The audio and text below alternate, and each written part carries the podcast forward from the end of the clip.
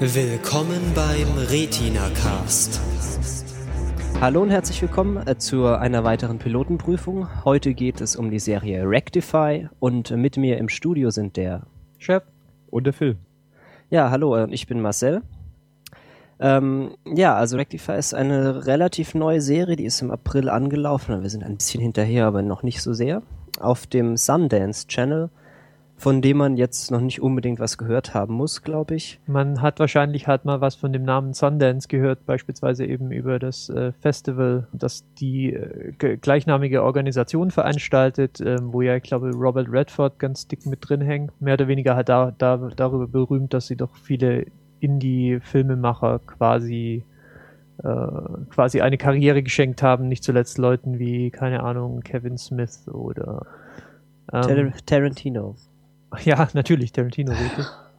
Und ähm, die haben auch einen Fernsehsender, der wiederum so, ein, so eine Kollaboration von anderen Fernsehsendern ist und äh, dieser Kollaboration eben den Namen Sundance schenkt.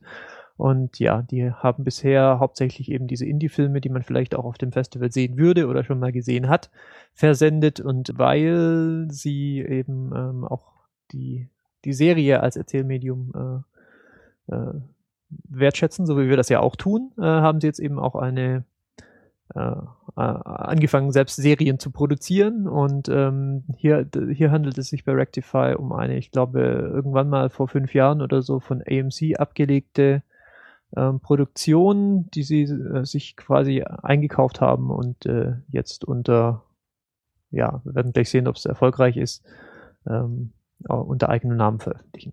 Ja, also sie passt auf jeden Fall so in diese Indie-Ecke ganz gut rein. Aber vielleicht erstmal ein paar Worte, was passiert. Also ähm, es ist so generell eher so eine Dramaserie, würde ich mal sagen. Sie dreht sich um die Hauptfigur namens Daniel Holden. Der wird nach 19 Jahren Gefängnis auf, also auf Death Row, also quasi war zum Tode verurteilt, aber wurde halt nicht hingerichtet, weil das ist ein langwieriger Prozess und man kann ja dann immer wieder Einspruch einlegen. Wurde er dann jetzt wieder freigelassen, weil es eben neue Beweisstücke gab, also DNA konnte man ja damals dann noch nicht auswerten. Beweise, dass er sozusagen nicht äh, unbedingt diese Vergewaltigung mit dem Mord durchgeführt hat. Und jetzt muss er eben wieder sein Leben unter Kontrolle kriegen und mit seiner Familie wieder ins Reine kommen. Und das Besondere ist eben, dass wir quasi jetzt, also dass es 19 Jahre vergangen sind, in der er eben äh, in, in, im Todesstreifen saß äh, sagt man nicht, wie nennt man Death Row? Ja, äh, Todeszelle. Ja, in der Todeszelle. Äh, Todestrakt. Äh, Todeszellentrakt. er ging äh, noch auf äh, noch auf die Highschool ähm, und genau, also das fand treffen wir ihn quasi als als mit 30er wieder und äh, ja, er hat halt nichts mit, in, in, seinem Leben bisher nichts gemacht, außer eben in dieser Knast Zelle zu sitzen. Ja, richtig. Und er entscheidet sich jetzt, wie gesagt, in seine, zu seiner Familie äh, zurückzugehen, in äh, eher ein sehr konservatives Umfeld. Und wir begleiten oder eben seine Familie dann dabei, wie sie eben mit dieser Situation umgehen. Das fand ich eine ganz wichtige Information, auch beim Gucken der Folge, ähm, dass der im Grunde in, sie, in den Knast gekommen ist, so als, als Jugendlicher. Und zwar ähm, wegen des Mordes an einem 16-jährigen Mädchen. Ja, die seine Freundin war. Genau.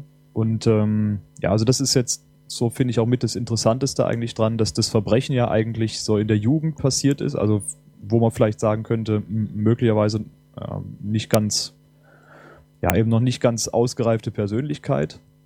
Wenn man jetzt mal annimmt, dass er es war, was ja keineswegs irgendwie jetzt geklärt wäre. Genau.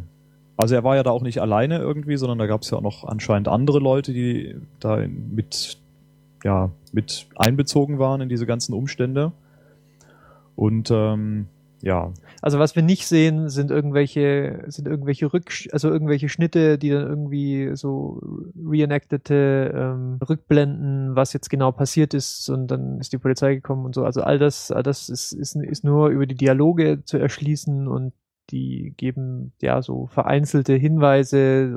Wir sehen dann zwei Polizisten, die sich eben drüber unterhalten. Man hatte ihn quasi neben der Toten äh, gefunden ähm, und er hat wohl unverständliches Zeug gebrabbelt und äh, das hat man ihm sozusagen äh, angekreidet und es ja. gab auch Zeugen. Ja gut, das was am, am schwersten auf ähm, auf dem Daniel Holden lastet, ist ja, dass er wohl ein Geständnis abgelegt hat. Das ist natürlich ein bisschen blöd, wenn man ähm, sagt, ja, okay, ich war's und dann nach 20 Jahren irgendwie feststellt oder dann doch sich der Meinung ist, okay, jetzt ähm, sage ich dann doch wieder, ich war es nicht und will aus dem Gefängnis raus. Ja, aber es kann auch schon mal passieren, dass man sich dann irgendwie. Ja, also das, das, das ist jetzt nichts, wa- was sich die Leute ausgedacht haben. Das ist schon viel, vielfach passiert. Ja, also all das, was wir jetzt sozusagen sagen, das ist alles so ein bisschen, äh, also das wabert halt so ein bisschen durch die Serie. Das wird nie dezidiert ausgesprochen.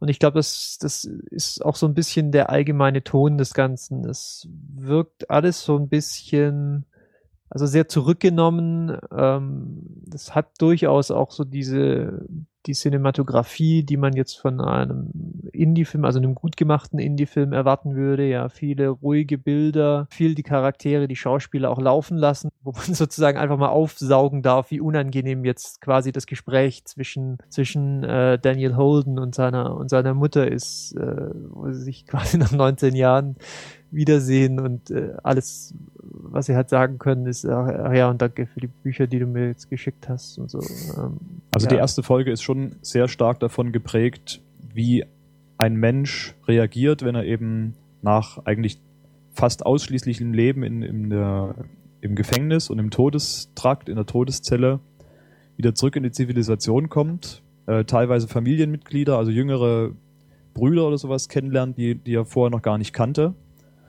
Und ähm, wie der eben dann drauf reagiert und wie er einfach, ich sag mal, total verstrahlt ist, die ganze Folge über, weil er ja ja, sich, und das sagt er ja auch, als er dann aus dem Gefängnis entlassen wird, sich so mental, geistig eben schon darauf eingestellt hat, dass er nie wieder da rauskommt und irgendwann einfach ja, hingerichtet wird.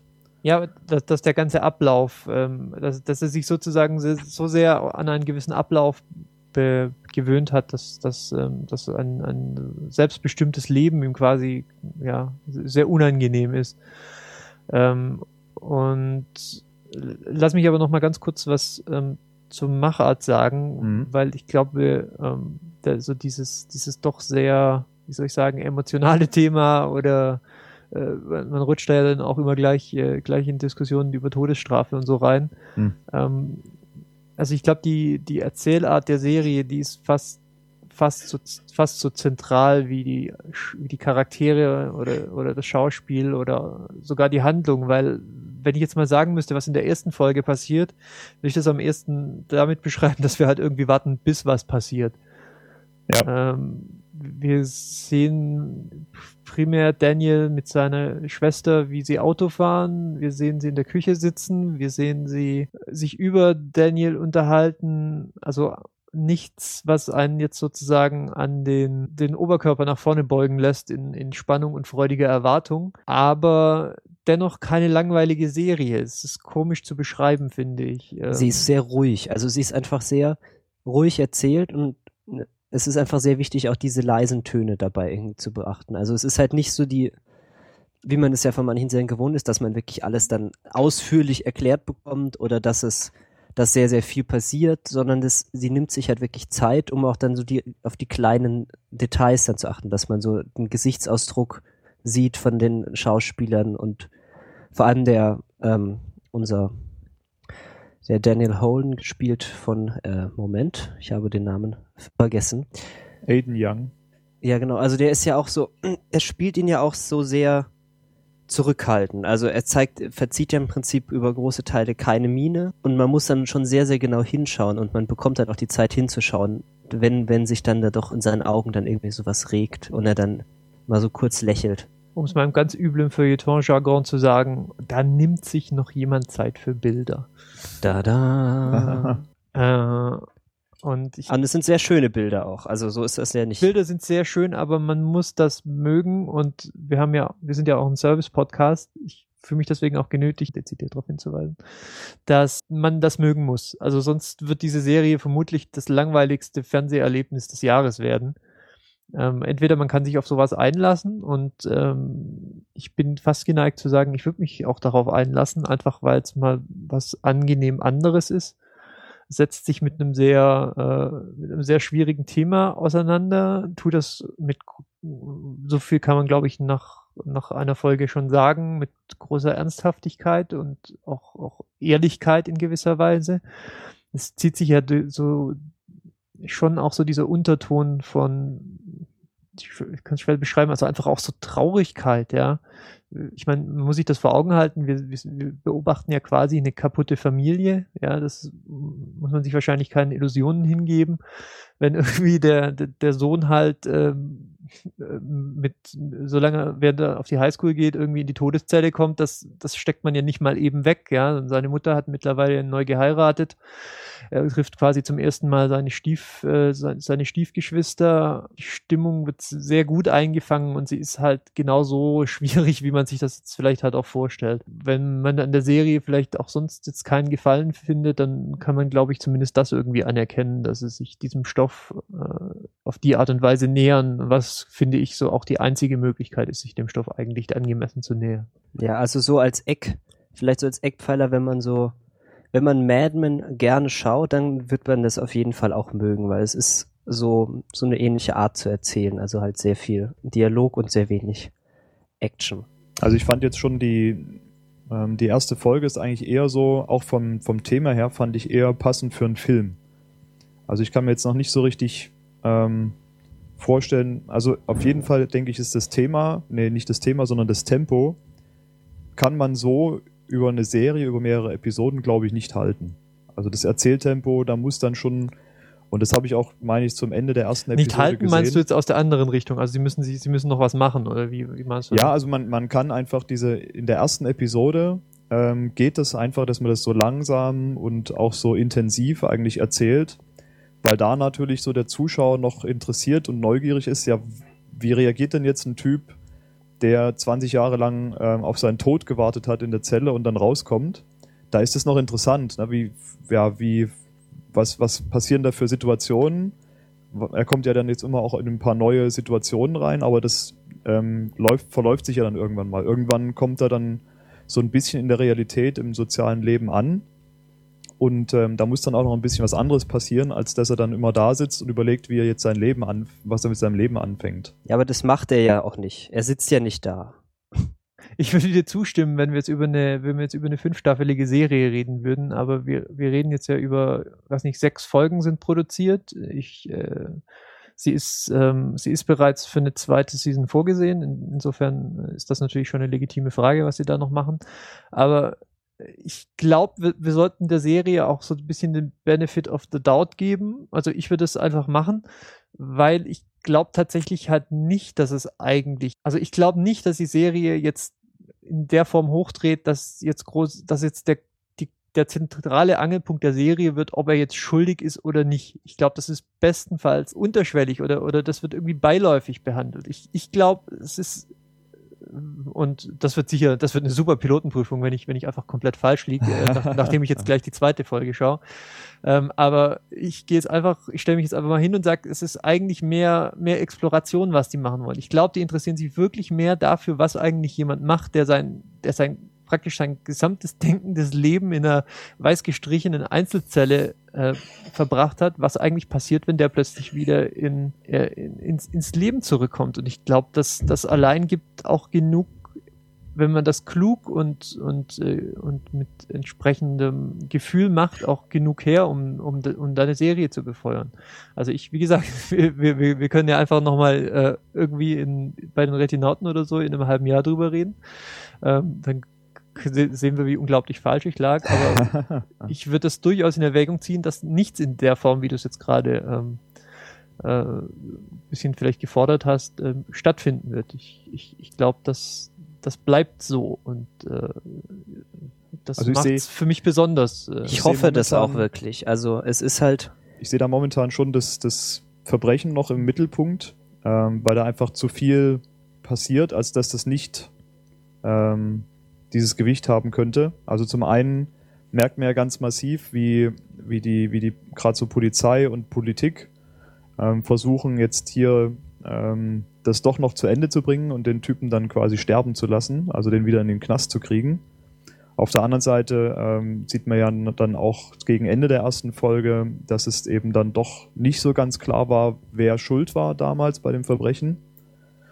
Ähm, also das, die meiste Entwicklung passiert einfach um dieses Verbrechen damals herum und um. Nein, da würde ich dir, da würde ich dir einfach widersprechen und ins Wort fallen. Es dreht sich nicht um das Verbrechen, es dreht sich um die Menschen, die dieses Verbrechen quasi quasi berührt hat in der Ja. einen oder anderen Form. Ja, das ist, kann der Sheriff sein, das kann natürlich Daniel selber sein, das kann aber insbesondere auch seine Familie sein, mit der sich die Serie ja viel beschäftigt. Und sie beschäftigt sich zum Beispiel auch überhaupt nicht damit, also Ob es in war der Form, dass sie, ja, oder dass sie jetzt wertet, ob sie ihn jetzt halt quasi unterstützen oder, oder neben ihm stehen oder hinter ihm stehen oder wie auch immer man sagen will. Weil alles ist irgendwie, also in, ich glaube, im, im, im Moralgebäude der Serie ist das auch alles gleichwertig. Ich, ich, Mhm, ich kann ja. jetzt nicht sagen, dass jetzt zum Beispiel der, der Sheriff, der ihn ja relativ eindeutig so zusammen mit, äh, mit diesem, ich glaube, Senator ist er mittlerweile geworden, ähm, die, die ja offensichtlich jetzt so ein bisschen, bisschen die Agenda haben, ihn halt wieder irgendwie auf den elektrischen Stuhl zu bringen. Ähm, die werden jetzt nicht demotisi de, de, dem, dämonisiert, genauso wenig aber eben die Familienmitglieder, die sich offensichtlich mehr gestört von, von durch seine Anwesenheit äh, äh, fühlen, dass da keine Wertung stattfindet. Zumindest habe ich keine wahrgenommen. Spricht aus meiner Sicht viel dafür, dass das halt nicht das Thema sein wird. Ja, ich hoffe es auch wirklich, dass sie diesen Plot, dass der im Hintergrund bleibt, dieses so, wer war's denn jetzt, so Krimi-Spuren nochmal, irgendwie alte Spuren nochmal suchen. Ich hoffe wirklich, dass das sich in Grenzen hält, weil das ist ein Plot, den haben wir schon zu oft gesehen, um wirklich interessant zu sein. Und ich finde, es ist auch einer der schwächeren Teile dieser, dieses Piloten, diese äh, Sheriffs, die da rumsitzen und irgendwie so, also für mich einen sehr unmotivierten Hass auf diesen Menschen haben, der jetzt irgendwie 19 Jahre nicht da war, so. Mhm. Mhm. Also nur so wegen diesem Kriminaldings würde ich es mir auch nicht anschauen. Äh, was ich mir vorstellen könnte, wäre, ähm, dass man hier noch versucht, dann einfach so die, nicht nur die Reaktion von dem Daniel auf, auf sein neues Leben, wenn es denn, also ich denke mir, man kann davon ausgehen, dass er eine Weile draußen bleiben wird. Nicht nur seine Reaktion auf die Umwelt, sondern auch umgekehrt, eben wie die Gesellschaft jetzt auf jemanden reagiert, der eigentlich schon als schuldig galt und eigentlich immer noch, ja, schuldig ist, so für die, für die, für die Menschen ringsrum, bis auf seine Schwester und den, und den Anwalt, ähm, wie die jetzt eben damit umgehen, dass so jemand mehr oder weniger frei rumläuft. Ja, das, da gab es ja auch schon Andeutungen in der ersten Episode. Also das kann ich mir vorstellen, dass das einen relativ großen Teil haben wird. Also wir fassen zusammen. Ähm, Spannend. irgendwie eine faszinierende Geschichte, sehr meditativ das Ganze, schön fotografiert, ähm, mit viel Vorsicht und äh, auch ja, Behutsamkeit vielleicht gedreht und äh, wenn euch das jetzt eher abschreckend vorkommt, habt ihr wahrscheinlich schon vor fünf Minuten abgeschaltet. Und sonst äh, ist das auf jeden Fall mal was anderes im positivsten Sinne, wenn man diesen Satz absondern kann. Ja, es fühlt sich an wie so ein Indie-Film in Serienformat und ich mag das sehr. Also ich, ich werde das jetzt auf jeden Fall mal weiter gucken. Also mir ist es zu wenig. Ähm, die Story nicht, nicht cool, nicht originell genug. Also zu wenig Neues. Ähm, deswegen warte ich mal ab, wenn ihr das weiterschaut, ob ihr dann später die Empfehlung aussprecht, dass man sich unbedingt mal angeschaut haben soll, die erste und oder die zweite Staffel. Ja, wir sagen dir dann Bescheid, wenn es dann doch den großen Whodunit-Twist gibt äh, am Ende der ersten Staffel. okay. Gut, das war die Pilotenprüfung. Wenn ihr auch was zu dieser Serie zu sagen habt, könnt ihr dann auf retinacast.de kommentieren oder uns äh, antwittern auf, äh, unter retinacast. Ansonsten noch eine schöne Zeit und tschüss. Ciao. Tschüss.